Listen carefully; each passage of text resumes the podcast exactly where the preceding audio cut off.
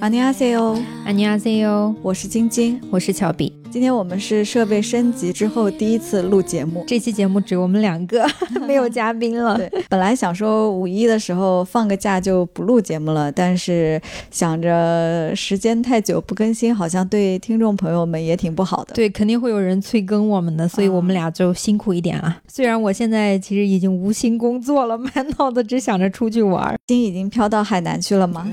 对的。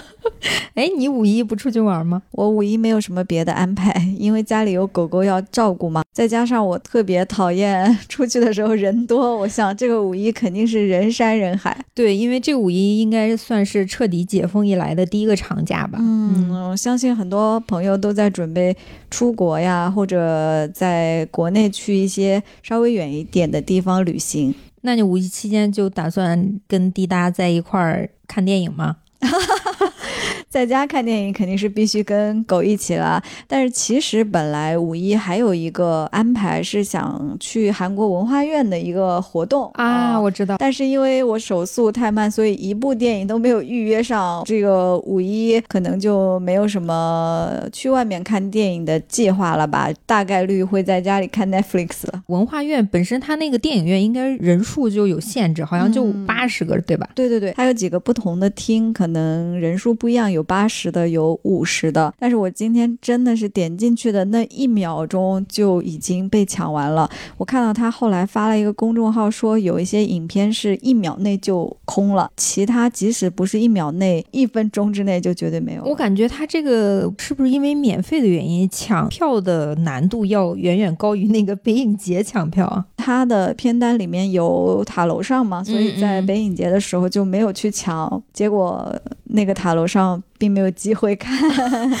说起这个，我们北影节其实也看了两部韩国电影。这次北影节应该有好几部韩国的引进片，没记错的话应该是五部吧。两部洪尚秀的，一个是塔楼上，还有一个是在水中，就是我们看的那个，还有一个是下一个素汐，另外还有李沧东的诗，嗯嗯，还有一部合拍片《花路阿朱玛》，我还没有看。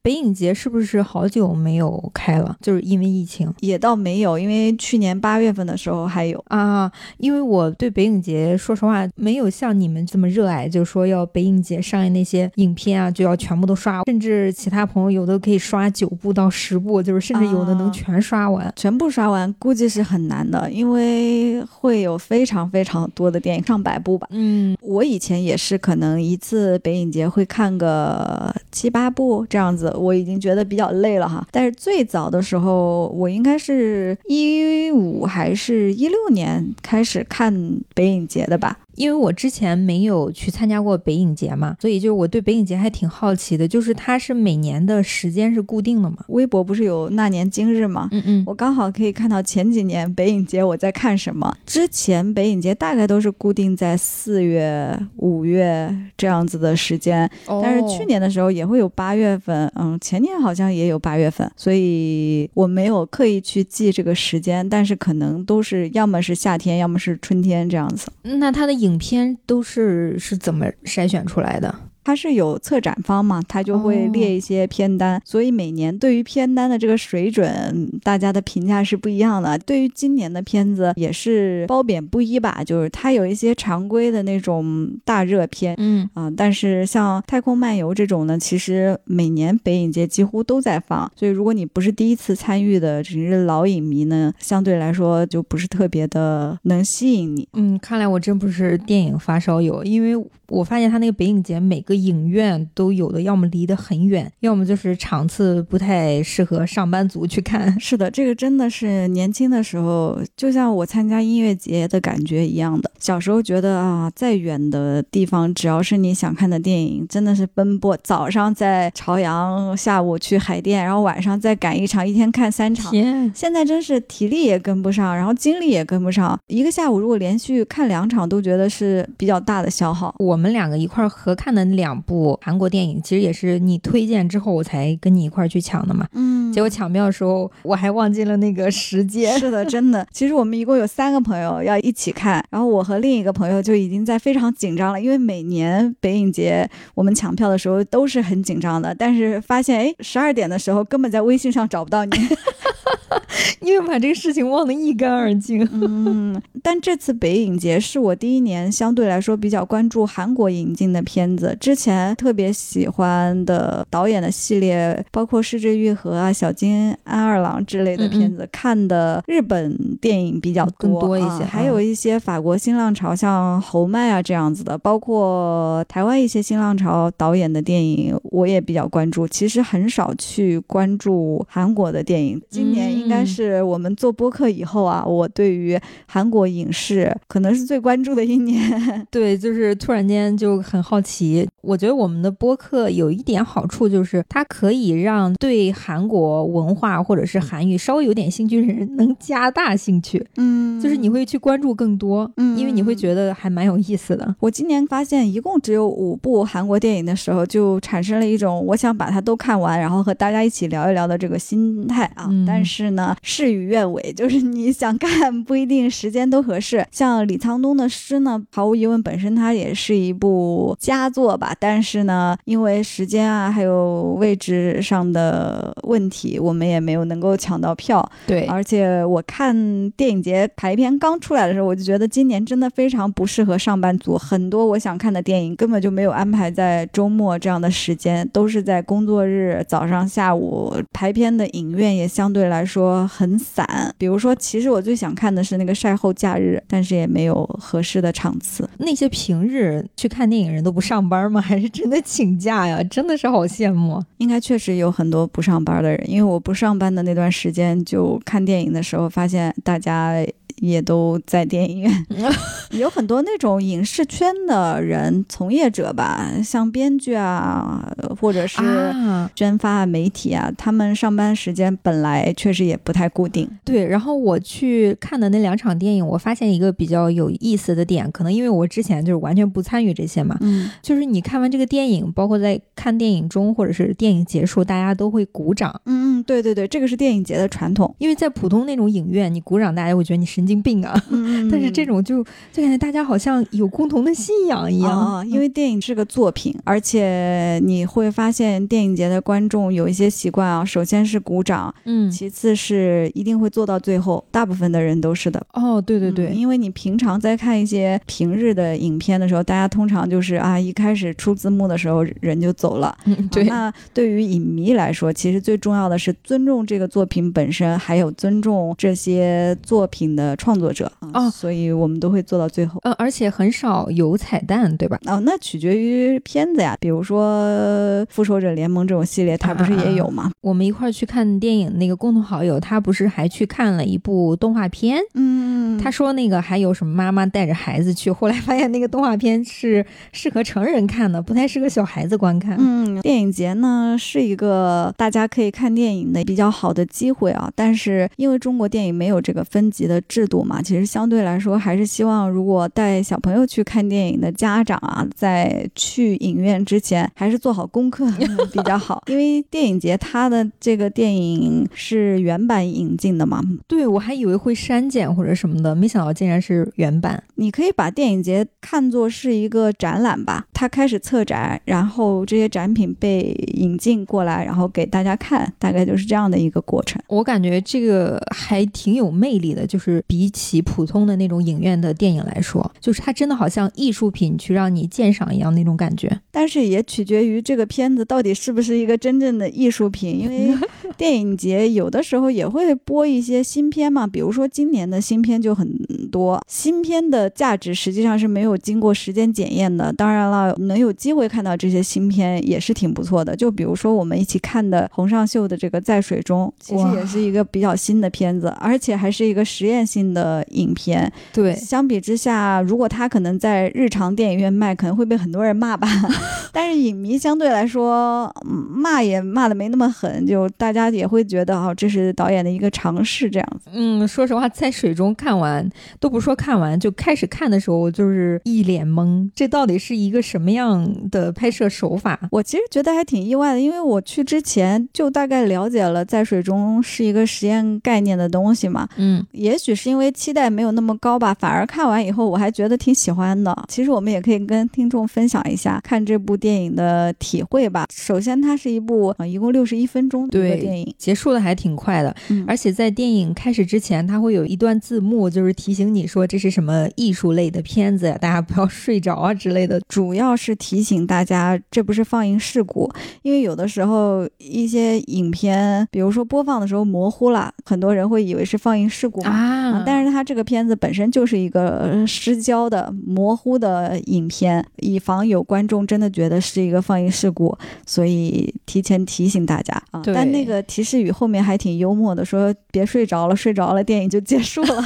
确实挺短的，因为我们看那个下一个素汐的时候，时长就还挺长的。然后没想到看这个，就是你还没有认知到它结束的时候，电影就出现了最后那个字幕。嗯，对，相当于我们这次北影节抢到票的两部韩国电影，一个挺长的，一个挺短的。对，嗯，下一个素汐应该是有两个半小时吧？哦，继续说那个在水中导演洪长秀，嗯呃，就即使我没有看过很多韩国电影，我还是了解的，因为他在韩国其实是稍微有一点争议的一个导演。嗯嗯嗯，主要是感情生活争议吧？对，就是他的私生活反而更争议一些。嗯，他其实比较有名的就是出轨三部曲嘛，哈哈。嗯，就很写实啊。呃，对对对，因为也是他本人的一个经历吧。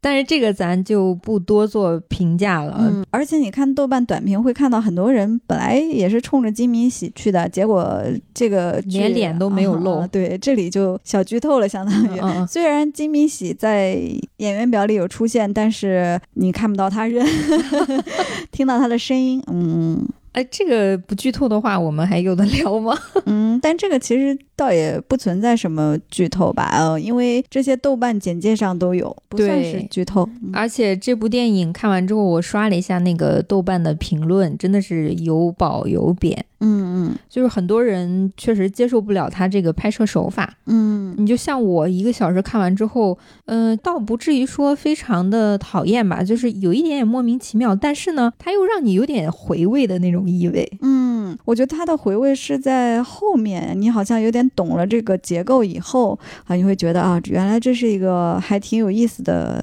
电影就是它是嗯电影中的电影，然后电影中的电影的电影，就是有一种套娃的感觉吧。对对对，啊但也有很多人觉得这是一种炫技啊，好像很出街啊。毕竟、呃玩这种故事中的故事这个手法，也不是说一个特别新鲜的东西。嗯但是我其实真的看完以后还挺喜欢的，而且我觉得能把这种炫技或者说是这种实验克制在六十一分钟里面讲完还行，而且它本身也不是一个侧重于故事的东西吧。嗯，而且我看的时候，我就猜到一定会有人评论说，我觉得我也可以拍，嗯，但我觉得他应该也拍不出来。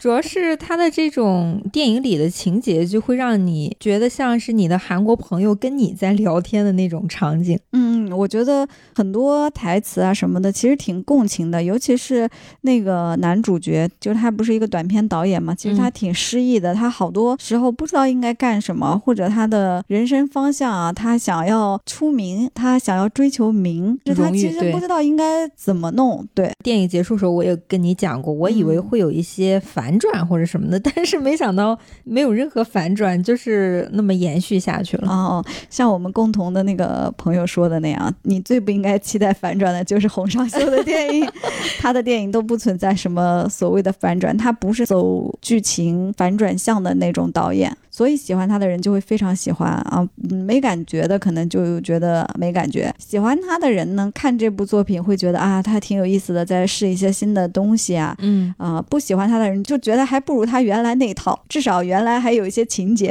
现在就是也没有情节，就是纯对。那种手技术手法。感觉吧，嗯，那你最早知道洪长秀是通过什么电影？其实也是通过八卦，主要 我就是从《出轨三部曲》开始注意他的。以前说实话，对韩国电影真的没有那么关注。说实话啊。我其实，在韩国那时候就知道洪长秀，但是就像你说的，比起他的电影，就感觉他的私生活更出名一些，尤其是他跟那个金敏熙的事情嘛。嗯呃，因为很多你知道韩国键盘侠骂人骂的就比较凶嘛，会觉得他不是一个典型传统的好的韩国男人啊什么的。嗯嗯，对，就是说他出轨呗。而且是明目张胆的秀恩爱嘛，有点类似。嗯嗯，所以在韩国，就比如说出席一些什么试映会啊，或者什么的，没有人对他俩有好感。但是反倒他俩，就比如说一块牵手去参加一些国际的那种颁奖典礼啊，或者是电影节的，反而还挺有人气的。但我相信韩国应该也有很多他的影迷吧，毕竟他的作品还是在那儿嘛。嗯，对。但是私生活这个，你知道，在韩国一旦你被爆出这种出轨啊，或者是家暴，就是吸毒这些违法的事件之后，其实对他的名誉损失还是蛮大的。嗯，出轨不属于违法吧？只是就我说其他违法的，就包括你什么酒驾这些什么的，在韩国演艺人生涯当中其实蛮受打击的。嗯，就是韩国娱乐圈其实对于艺人的这种道德审判还是挺严重的，对标准特别高。到服兵役啊这种啊，嗯嗯，对吧？嗯，中国也不差呀，只是中。中国娱乐圈，说实话，对于出轨男艺人还挺包容的。我看他们都活跃在 各个领域啊。啊，对，这个就不多说了。这个我觉得其实是怎么说呢？嗯，还是不要双标吧。嗯，我又发现好像日本那块儿就大家更就是不太 care 这些。我没太关注过日本娱乐圈什么出轨的事件。哦，也有，也有，也有一些男艺人出轨的情况也会被媒体报道。对，但是好像影响没有像中国或者韩国那么。严重，嗯嗯，我觉得可能是因为韩国占比很多的是，比如说 idol 吧，就是如果这种 idol 谈恋爱的话，除了是艺人之外，他这个爱豆这个职业本身就是对于他的私生活是有要求的，嗯，所以才会更严格。我想起了当时李秉宪那个事件，你知道他的事件吗？不知道哎，就是李秉宪当时是被爆出了一系列的 Kakao 的聊天记录。哦，想起来了啊，对，然后就会发现他其实是对外。觉得自己是一个好男人、好爸爸的形象，但是其实私底下就是不是特别好。但他后来还有活动吗？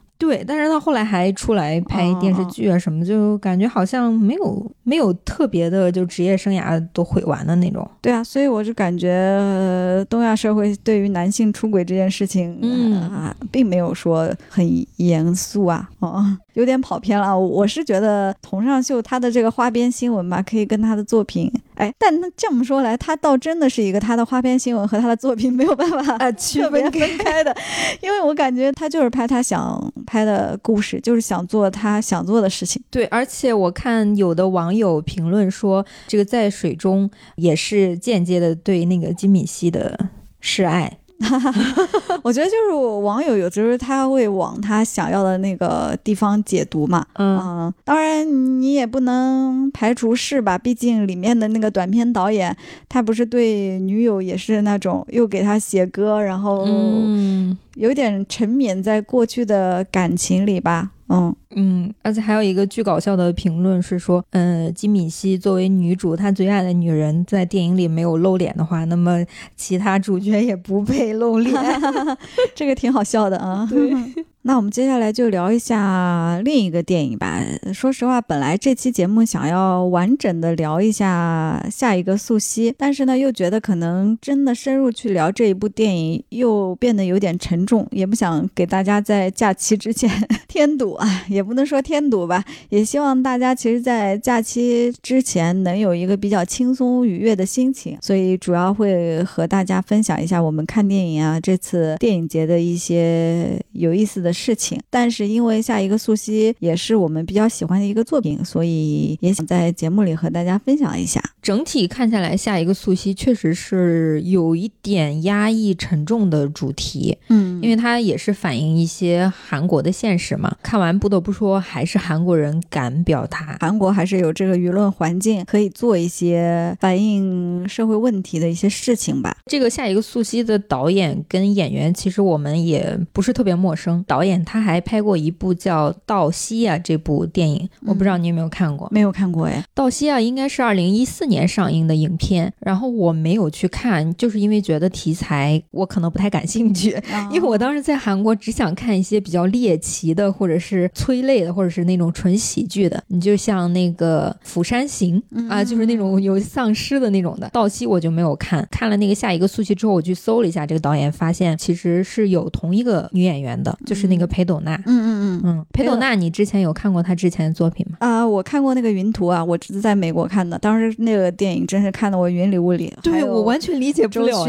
我现在已经真的忘记了，他这个电影当时我在电影院就是一个煎熬，反正时间又很长，而且在美国看的时候又没有字幕吧，虽然英文也不差，但是就是本身他那个很多剧情你连不上，然后看着看着就觉得很不感兴趣，后来也再也没想起来要剧情或者怎么样。嗯，我对裴斗娜的了解，嗯，印象比较深的是那个《汉江怪物》，你肯定看过吧？我没看过，但是在《新西游记》里老是出现，毕竟是这个韩国影。影史上标志性的一个电影吧啊，那个真的很好看。我发现裴斗娜大部分影片里饰演的角色就是比较冷酷。我看有的评论比较调侃，说是面瘫式演技，真的，她有点像那种早期的港星，嗯，所以好像也是那种好莱坞比较喜欢的脸吧，就是有一点不好亲近，打架会很厉害的那种角色哦，而且有点中性。嗯，很像那个杨紫琼之前的有一部打戏，然后就感觉裴斗娜也应该在里面可以演一个角色。我不知道为什么西方人会喜欢这种，他们觉得这是代表传统亚洲女性的这种角色形象吗？我觉得，因为香港电影还是。蛮影响到其他人对于东亚电影的一个看法吧，所以我觉得好莱坞的人对于这个亚洲女星的划分，可能有一些是像巩俐、章子怡那样的，然后有一批是像杨紫琼、裴斗娜这样子，稍微偏武打系列一些的，嗯，毕竟要功夫嘛。嗯，那我们简单要不要跟听众朋友聊一下下一个素汐的剧情？这样可能就涉及到剧透了。嗯，那如果要是还没有看的朋友，可以跳过这一段。因为这个电影它也不是新的电影嘛，它二二年就上映过了。嗯嗯嗯，可以简单说一下讲了一个什么样的故事？对，下一个素汐其实讲的女主素汐，她是一个职高的高中生，学的应该是宠物专业吧。我老师就说给她找了一份比较好的工作，大公司白领。然后去了之后就发现其实就是电话客服，在经历了一些工作上的压力呀，上司的一些 PUA 啊，经历了她之前的。一个上司的自杀，导致有一些心理上的压力，最后就自杀的这么一个剧情。裴斗娜她其实是在电影的后半部分出现，嗯嗯，她前半部分出现的那个场景特别少，后半部分就是作为警察来调查苏西这个事件的时候，就是牵扯出来的一系列事件。所以整部电影其实它分两部分，第一部分是素汐这个人物啊，她从她高中到她就业，一步一步面临社会压力的这样的一个过程。第二部分呢，就是裴斗娜调查她的死因的这样的一个过程。而且它这个电影名字起的很有意思，它不是叫素汐，它是叫下一个素汐，很有意味，就是会指向说素汐这个人物的经历，其实。有可能就是下一个你，其他人或者你身边的朋友，因为它其实代表着所有。没有考上大学，因为我们之前节目里其实也说过，韩国的高考升学率并不是很高的。在之前还有很多朋友给我们留言说啊，怎么会啊，或者是说不是这样子的情况呀？那你去看这个电影，你就知道，其实韩国有大量的像我们国家也有一些职高啊、中专的这样的学生，他们的就业其实是比较困难的。嗯啊，然后他们学校就面临要提升就业率的这样一个压力，这个压力呢，决定了这个学校能不能拿到经费继续。去运营，嗯嗯嗯，所以他们就会和一些公司去合作，然后向他们输送一些廉价的劳动力。但是这些大公司呢，像所有资本主义的公司一样，其实目的是最大限度的压榨员工嘛。尤其对于这种不太费脑的工作，像这种学生，其实是很难承受刚刚进入社会就面临这样一个压力很大、工作量大。呃，像客服中心这种，又要承受很多客人。的谩骂，呃，对，呃，对于高中生来说，其实真的是太多了，too much。对，而且这种现象，我看完的时候让我联想到了我身边的，比如说一些弟弟或者是妹妹。嗯呃，因为不是说每一个学生都能正常的进入大学嘛。嗯我身边其实很多这种亲戚家的小孩儿，初中就还没有毕业就被分配到一些工厂，或者是高中上那种职高，给他们分配到呃有的还是那种游轮上的，你懂吗？嗯，然后要么就是那种电子加工厂做那种流水线的，然后还有就是做那种快递物流的。你觉得很残酷，但是你又反过来一想，那他们如果不干这些，社会能给他们提供什么工作呢？其实你仔细想想啊，我们之前的小学同学，可能真正上大学的，能上一本的就几个吧，一个班上。对呃我们那个时候小学可能一个班有四五十人至少，可能真正读了好的大学的就一两个。一两个就还算不错的了。嗯，而且现在剩下的大部分人都是在老家结婚生子啊，做普通的工作这样子。嗯，我到现在也慢慢的开始接受，也不是说慢慢已经接受自己是一个非常普通的，然后也是资历平平的一个普通人。我之前就是你知道年轻人嘛，就是嗯心气儿比较高的时候，就会觉得啊，我什么都能干啊，什么你们什么人都 都，我只是工作就是你们不配啊之类的。嗯但是经历了社会的毒打之后，我真发现我老老实实生活吧。你像我都会这么想，更别提那些他没有机会出国，甚至是出省以及出去见世面的这种孩子了。我其实想到电影里面，其实不仅描述了素汐，就是素汐身边的好几个朋友都是这样的情况。虽然他们的故事没有机会得到非常多的展开啊，但是你其实也可以看到他们面临这个就业、面临这个社会压力不同的这个处理方式。就比如说他的那个学长，嗯也是在一个工厂做一些体力活。最开始他们俩一起跳舞啊，有自己的爱好，在这个工地上一起跳舞的那场戏，我觉得就很有意思啊。他们当时还是对自己的未来很憧憬的，对一方面就觉得好像找到了工作，甚至苏西还觉得自己即将当白领了。哦哦，嗯，那是一个充满希望，又觉得好像在开始新生活的这样一场戏。但是接下来之后，几乎每一场戏都是一步步的就把他们逼向一个没有出路的这样一个结局。他旁边不是还有一个女性的朋友嘛？好像也是给他分配到一个特别待遇不好的工厂公司，他好像单周就辞职了。嗯之后他就没有工作嘛，然后开始做什么线上直播什么的。然后有一天，他们两个就是素汐向他抱怨自己的工作啊或者怎样，他就会觉得你这个工作有什么了不起，还不是天天被那些顾客骂，嗯你就类似于你现在工作也不高级，也是非常低级嗯啊，就会让我觉得就说的好像没错，但是很扎心。嗯嗯，但谁的工作不是这样的？我们普通人就是被老板骂呗，其实就是一样的。对于一个还在高中阶段的人来说，这些事情对他来说太难承受了。影片里也可以看出，其实他的父母啊，还有朋友，对于他都没有那种特别细致的关心吧。我觉得，尤其是他的父母，嗯他们只知道自己的女儿去了一个大公司，其实就是一个外包公司嘛，嗯，从来不关心自己的女儿做什么工作，每天在承受什么。我觉得这个也很无奈，就是因为他的父母也在承受很大的社会压力，像我们说的，就是韩国社会那种。嗯，他们自己的工作可能都应接不暇了，就更加没办法去顾及女儿的死活。其实关于这个，在影片里面也有一些描述啊，就好像父母是很爱自己的女儿的，嗯，但是在裴斗娜那个警察进行调查的过程当中，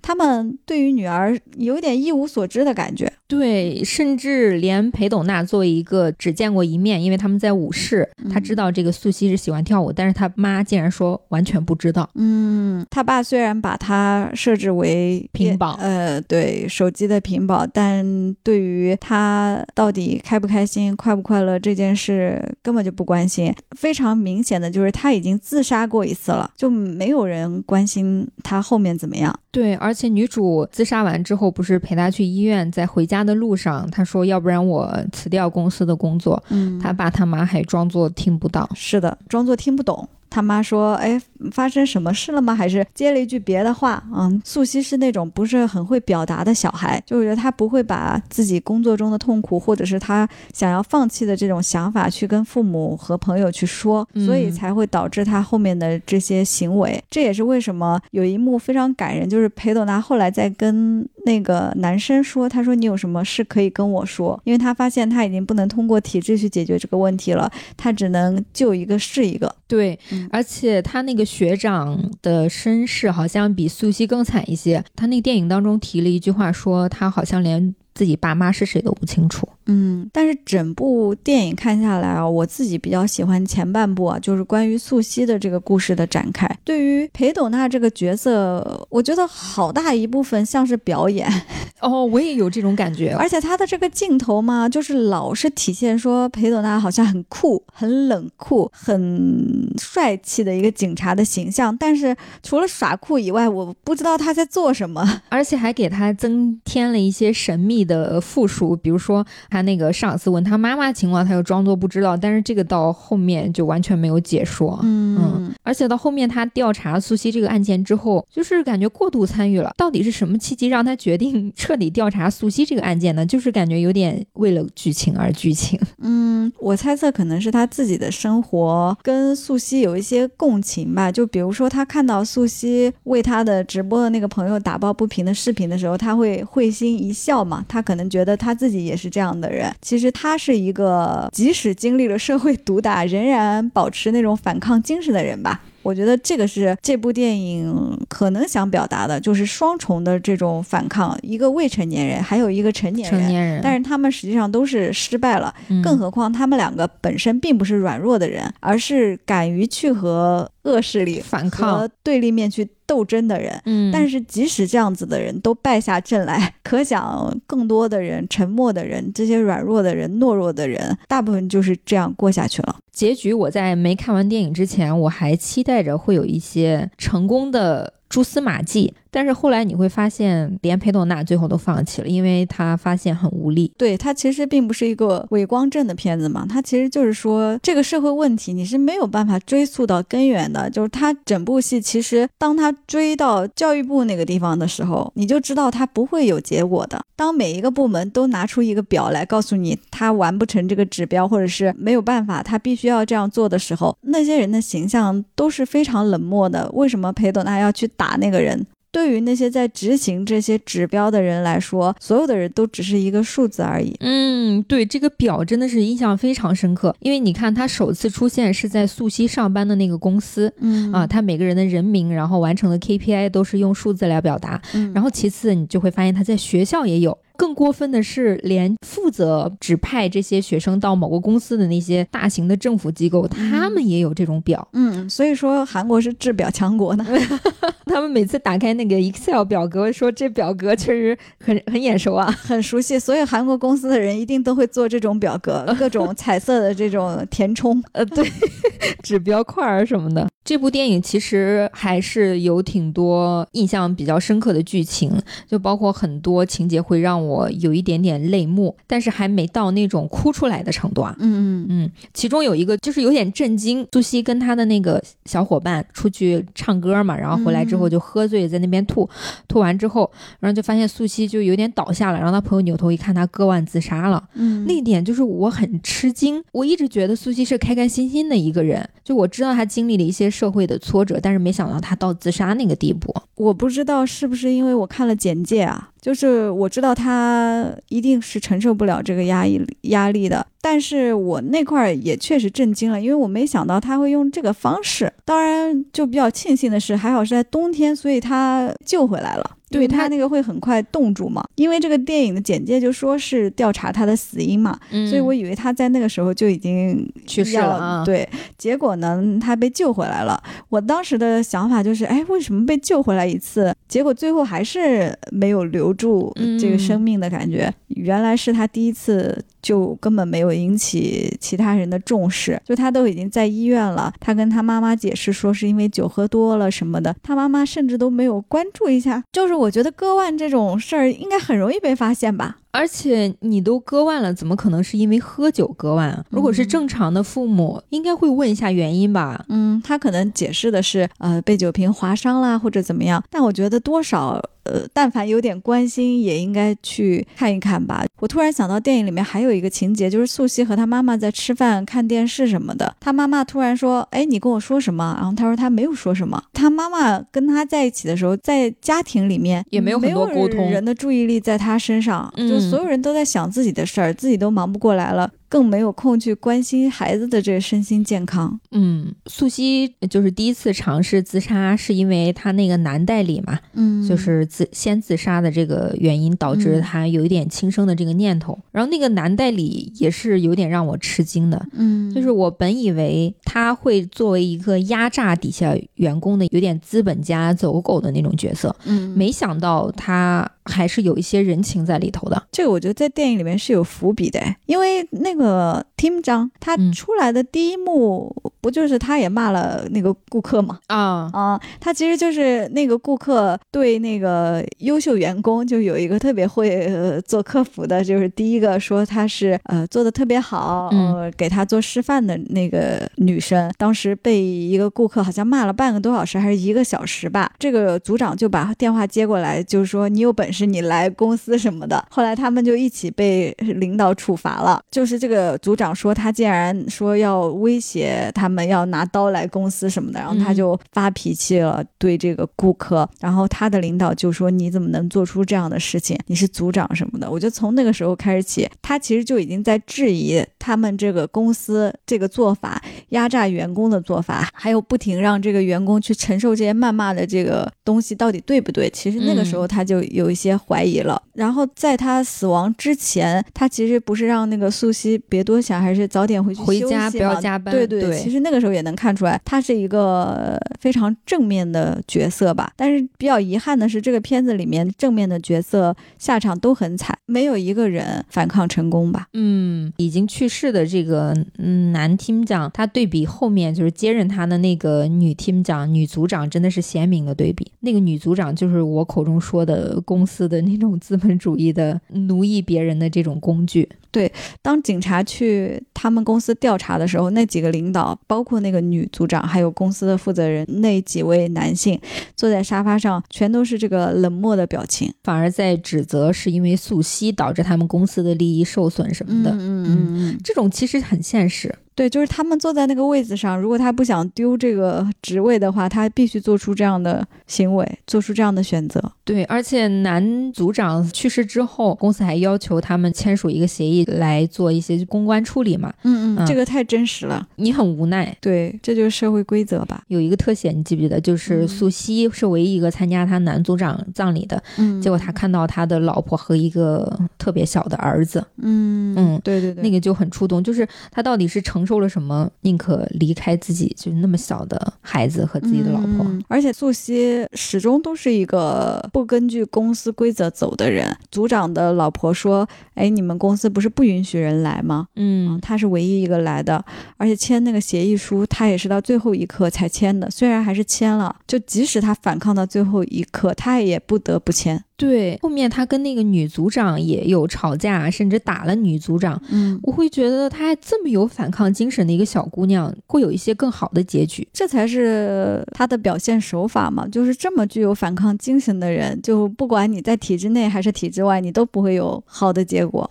嗯，你都没有办法成功，因为你面对的是一个更加庞大的东西。还有一个比较让我印象深刻的就是素汐，她在自杀前其实有一些非常清晰的细节描写。有一天，她好像去完那个舞室回来之后，就楼道外面在下雪嘛，嗯，然后他就是盯着看了很久，因为那个场景很唯美，感觉，嗯，那个画面其实挺浪漫的。这个拍摄手法，我感觉啊，还是挺能看出来是一个女性导演的吧。其实就是在她一些绝望的时刻、面对压力的时刻，在看到外面的世界的时候，其实是有很多想法的，但是她这些想法都没有办法和其他人去表达。包括最后她自杀的那个水库，风景也是很美的，对，波光粼粼，阳光照下来，你就会让你觉得很美好。嗯，但是这些在他看来，我觉得反而会更绝望吧。我有时候觉得可能是那个东西看起来太美好了，所以他就很自然的走入其中了。就是他并不觉得那个是一个恐怖的终结啊。相比于他这个现实世界，可能那个是他一个更美好的一个归宿。对他来说，就像他看到了那个光一样吧。对他自杀前去的那个小餐厅，点了两杯啤酒，这个时候就看到他脚底下。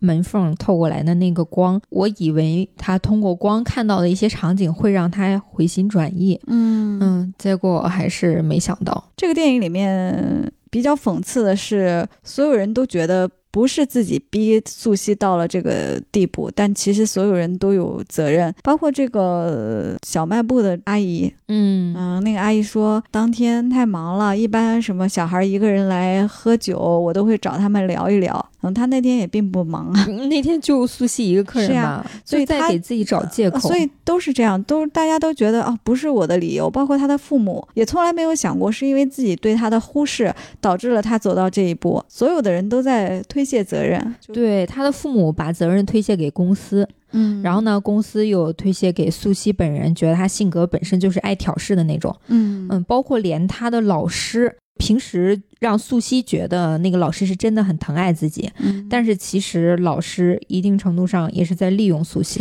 那个老师真的从头到尾是个坏人啊！嗯，他不是第一天说要去看看他什么的，结果只是想让他签那个协议，还是让他成为这个就业成功的一员，对，让他不要离职什么的。然后这个老师一直在 PUA 他，说你可千万不要离职啊！如果你离职了会怎样怎样？我们的就业率上不去了，对呀。我觉得就是小孩感知到的这种老师对他的关心，实际上就是老师在利用他。对于老师来说，他也只是那个数字而已。就是这些未成年人又不是傻，你对我是不是真的关心，是完全可以感知到的。包括素汐在自杀前，其实有去找那个老师谈话嘛？嗯，我觉得那有一点点类似于自救的行为。嗯，但是他被伤害了呀。对，就是压死骆驼的最后一根稻草啊！这根稻草应该是最后那通电话，应该这么说。他不是跟学长约好了是在哪边见面嘛？结果那个学长后来不是说他太忙了，就是没有办法给他一直说话什么的，导致就是一个杂音的那种情况。啊，素汐看完这个觉得有点意料之中，就是我就知道这个电话不会有任何的帮助，就更加绝望了。我觉得这个对比就是成年人在推卸这个。责任嘛，但是他的朋友们，他那些高中生们都觉得是自己的原因导致了他自杀，所以每个人都没有办法走出来。包括他的那个女生朋友，觉得是因为他不在，所以才造成了这个问题。这个也是我整个电影里面最感动的地方啊，就是裴斗娜跟那个女生说，并不是因为你不在，他才这样的。哦，你说起他那个女性朋友，我想起一个细节，他们之前去喝酒，每次都是说那个女性朋友会吐的不行嘛，嗯，结果就是后面。裴斗娜去找她那个女性朋友的时候，发现她晕在了床上，带她去医院。才最终发现，原来他是体内没有分解酒精的那种酶呀，还是什么的，导致他会一直吐。但这个事情没有人告诉他，就是他自己也不知道。就是不仅素汐的父母或者身边的人不关心他，感觉其他人，呃，即使他知道自己不能喝酒，但他还是很自责的，想要买醉。呃，对他非常愧疚。对，就其实那些未成年人根本不是真正的导火索吧，但是他们每个人都认为自己是造成素汐死亡最大的原因。除了这个女孩以外，还有陪她走路的那个男生也非常的自责，说为什么我没有把她送回家？她的学长也很自责，每个人都在哭，每个人都找是不是自己的原因，嗯，但是成年人都在推卸，是的，嗯。在看这部电影，比较直接的导致苏西死亡的原因，其实还是因为工作嘛。嗯，主要是工作上的压力吧。对我看到那个场景，我会想起我当时在韩国的一些工作经历。有的时候忙起来，确实就会睡在公司嘛。然后你睡在公司，有的时候会出去透透气，印象特别深刻。我当时就去那个外面的一个楼梯口，可以看到首尔的一些风景。嗯，就外面的风景特别美。但是你就在那边拼命的工作，就特别的窒息，感觉逃离不了这个城市一样。嗯，然后这个时候就有一个代理抽着烟就出来了，就跟我说：“嗨，你现在还小，总有一天你会知道生活就这样。他已经看透了，是吗？” 嗯，对。其实素汐也不完全是因为工作压力，最大的问题是他感受到了这个机制上的问题，但是他并没有解决。嗯啊，而不是说他因为工作累才这样，因为他其实是可以承受工作压力的，否则他不可能业绩第一嘛。嗯，但是他会发现哦，我业绩第一也没有用，而且他们那个整个实习生的制度就是为了让他们干完了走，干完了走，根本就是没有把他们当做正式员工去看待。但是当他发现这个体制是有问题的时候，他也知道他的组长做出了抗争，抗争的结果是什么呢？组长自杀了。嗯，对于他来说，这个可能是第一个让他觉得，哎，这个事情没有任何意义，或者是他的这个工作，他的这个人生没救了的这种第一个有这种感觉。而且身边也没有任何尝试性去帮助他的那种人存在。对，而且他后面也试图反抗了，就比如说他不是不做业绩第一了吗？嗯，然后他就去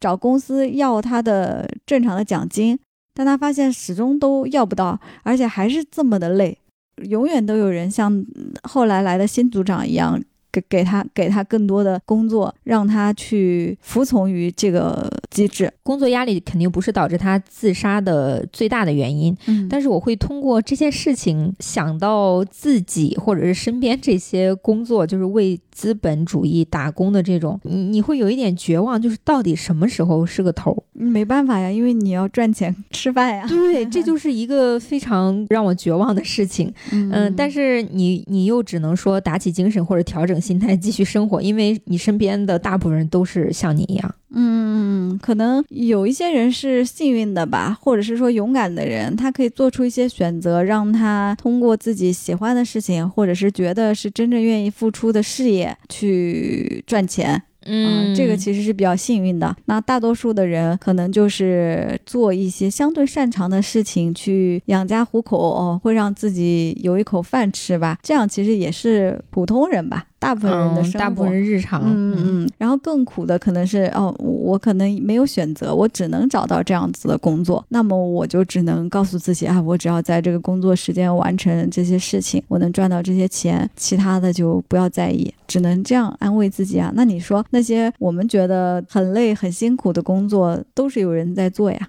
嗯，我比较好奇，就是如果你是素汐，你会选择跟素汐一样的结局吗？就是当你知道你无力改变一切的时候，我觉得这种场景是很难放到自己身上去类比的，因为嗯家庭环境也好呀，你成长环境也好啊，你对待朋友、对待工作啊，对于对待事情的一些态度，我觉得如果是素汐这样的人，你会觉得他不会做出这样的选择，因为他一直是暴脾气啊。如果是暴脾气的话，他为什么要放弃呢？嗯那只能是他能感受到那个庞大的、他无法改变的东西给他带来的窒息的压力。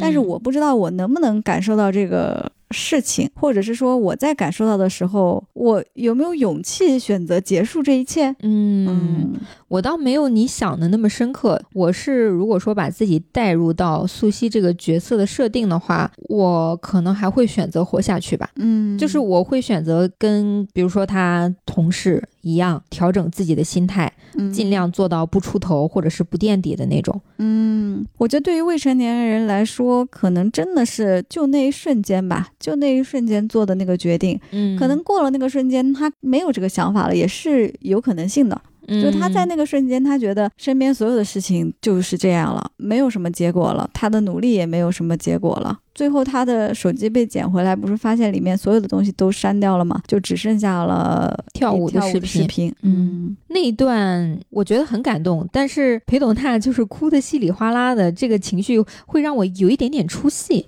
实话说，我不是很喜欢裴斗娜在这部戏里面的扮演，或者是她表现的这个故事，让我觉得真的每一个镜头就感觉他好像在那里扮酷，然后也没有什么 实质性的作用，并不是说他不是一个好演员啊，而是我觉得这块故事或者剧本的这个发挥空间可能也没有那么大，而且他那块的故事，总有一种半拉的感觉。而且他这个角色有点硬插进去，给你一些稍微有一点正义的这种希望的警察角色，让你知道还有人在关注他们。嗯，我不知道他这个角色设定的年龄是怎么样的啊，但应该也不是一个很年轻的警察吧？对，就他的行为让人觉得他受过了社会的毒打，但还是个愣头青。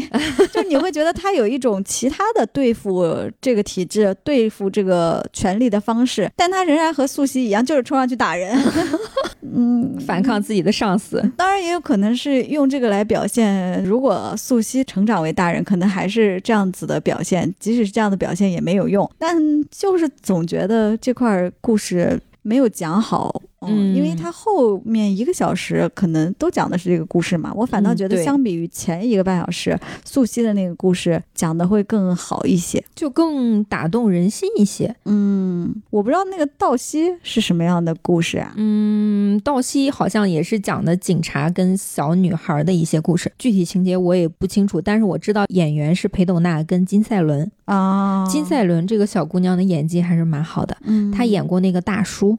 作为童星的话，演技是挺好的，但是他前段时间也是因为一些就是自己私生活的事情被有点封杀了。你知道是什么吗？不知道，好像是酒驾。哦，他已经长大了吗？现在？对他已经成年了。然后我前段时间扒到一个韩网，就写他的后续，说看到金赛纶在那个咖啡厅打工。嗯嗯，因为职业生涯就有点受影响啊。我怎么总关心这些是 的八卦新闻？你看的八卦我都没有看过哎，可能我关注韩网八。我还是关注太少了。虽然我们说不想聊太多苏西啊，结果还是聊了很多。嗯，希望不要让大家在假期前有这种沉重的感觉，因为我们这个节目发出去的时候，应该已经假期开始了。我觉得也没有人听吧，就大家都专心假期玩。对对对对，可能大家现在正在出去旅行的路上吧。如果是下周二发的话，好像是二号，那也就过一天要上班了。都已经假期中间了，都 都快结束了。嗯，大家就可以等到假期回程的时候，或者开始要上班的时候再听一下这期节目了。就是带着不想上班的心情，本身就沉重，再听一下这个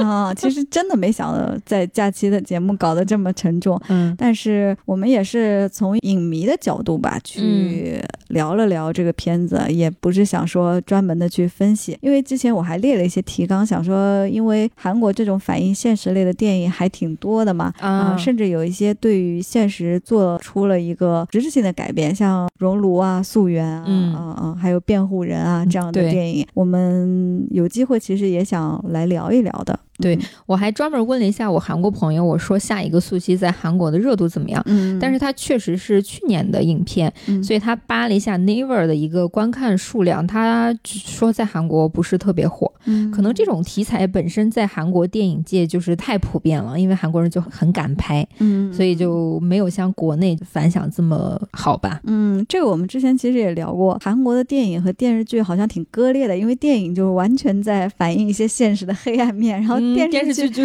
一些夸张美好的 虚构的啊，我我觉得内容环境如果是那样，真的挺好的。就是你说你的故事，我说我的故事，然后大家各取所需，什么样的故事都有，其实才是一个健康的创作的环境啊。对，我在下一个素汐的影评当中还看到了说他没能等到春天再死，就是联想到了《黑暗荣耀》，看来是跟咱们同一批人啊。对对对，我感觉大家现在对韩影。韩综、韩剧的这个关注啊，可能重叠度还比较高啊，因为相对来说，普通的消费者应该很难说去找韩国本身也很小众，对，特别小众。首先字幕组就限制了，就可能字幕组就不会去翻译那些。如果你要是在 Netflix 上看，本身也就比较大众了。对对，韩国本地的话，真的特别小众的，可能确实很少有人去关注。嗯，想起了我们上期节目跟小新不是。是合作的，关于他在韩国的驻韩记者经验嘛，底下就有好多听众朋友说是我们韩圈的人，然后期待我们开线下活动。看来喜欢韩国的人还大有人在，这还用说吗？这个我们现在播客都做了一年了，马上即将迈入第二周年了。嗯，对，还是收到很多朋友喜爱的，这个还是挺开心的。下一期一周年的节目可以好好和大家聊一聊，但这一期其实也挺闲聊的了。我们哪？一期不闲聊。对我们本身就不是说提纲写的特别死板，要聊一些特别深刻严肃的话题的。嗯，包括这个电影，我们也是想到哪里讲哪里。嗯嗯，但这一期确实本来是想要好好做一下 功课的。嗯，因为时间关系啊，当然也有一些懒的因素啊。想着假期本来是想直接放鸽子，但还是想说，哎呀，聊一聊吧，顺便测试一下这个新设备到底怎么样啊？这个新设备毕竟是第一次录，感觉有点紧张，就是不是特别的放松，有点拘束。对，跟我们之前用手机录的感觉很不一样，因为手机放在那里，我们俩就像好朋友，对，还可以对视啊，随便动啊什么的。对对对，这个麦拿着就有一种，哎呀，一会儿会不会动了是有声音啊，或者喷麦啊什么的。所以如果这期节目大家觉得没有以前好听，是有多方面原因的。对，请大家谅解，先给自己找补一下。嗯，但我们很敬业啦，嗯嗯，工作那么累，还要抽空录这个，本身就想放鸽子，但是我们真的太卷了。卷谁了呢？我们才两周录一期节目，跟人家一周一更新的，实在是没办法比。那些一周一更新的，是不是都是专业做播客的？或者是他们不用剪辑？可能人家表达能力比较好啊。就像我们这种口头禅啊，或者是重复表达不清楚的，确实比较多。是的。这期说不聊太多，结果也聊了挺多的。嗯，也希望大家五一假期，不管是出去玩还是没出去玩，都可以开心啊！如果在假期期间想要看一看电影呢，不妨可以看看这个下一个速系哈。对，嗯，也希望大家在出去游玩的时候注意安全。嗯嗯，如果大家最近有什么看到的新的韩国的好看的电影啊、电视剧啊，都可以在评论区给我们留言。我五一如果有时间的话，想追一下那个《纸之月》。嗯嗯，那个嗯，据我韩国朋友的了解，在韩国确实人气还挺高的啊。那好像是一个日本的小说改编的。对对对，我还没有看，但我最近有朋友在看那个《Queen Maker》女王制造者。对我问他这个跟《纸之月》这热度的对比，他说《纸之月》更胜一筹啊。嗯，但是我们都可以看一下嘛。我最近在看那个美剧，看那个《Beef》。最近又拾回你的老本行啦。我们做韩语的播客，先把这个《怒呛人生》看完啊，《怒呛人生》真的很好看啊，你也看了是吗？我在看，我我还没有看完，还剩几集。我想五一假期先把这个看完吧。那这期节目就到这里啦，我们下期再见了，塔妹拜哟，拜拜，拜拜。欢迎你通过现在正在收听的平台订阅和关注我们。这样就不会错过节目的更新啦，也期待大家通过各种方式给我们评分、留言和互动哦。아마저희라디오를들어주신그한국분도계실수도있는데구독좋아요부탁드립니다그리고만약에하고싶은말씀이있으면댓글로남겨주시고저희는되도록확인해보겠습니다